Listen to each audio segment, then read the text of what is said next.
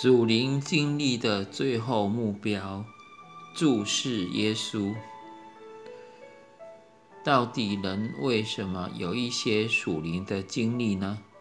事实上，每一个属灵的经历，既是耶稣的一允许，或者是他的邀请，以致让我们去经验到的，他一定会有一个目的。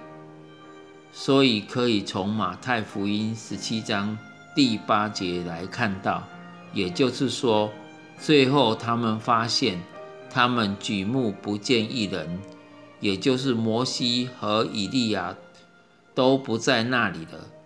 他们最后只看见耶稣。所以这里头我们看见一件事情，就是一个属灵的经历中心。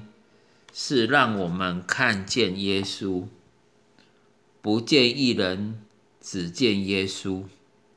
也就是说，我们不应该，也不需要被其他的现象转移注意力。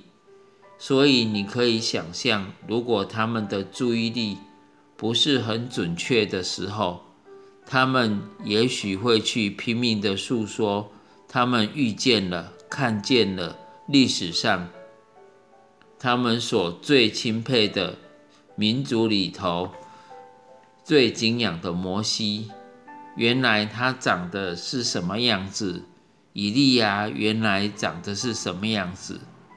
如果我们在诉说我们属灵经历的时候，完全被这些肢解的现象所吸引，我们看见的就不是耶稣。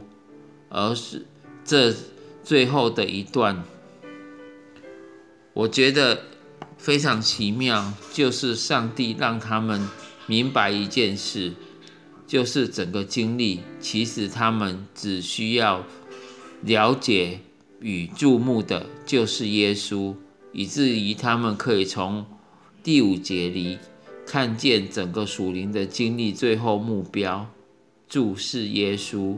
认识、听从、去顺服他，所以第五节里，我们清楚看见，透过那个属灵经历，上帝在当中说话，而上帝在这个时候说：“这是我的爱子，你们要听他。”所以，一个属灵经历，其实是在澄清跟明白上帝的心意到底是什么。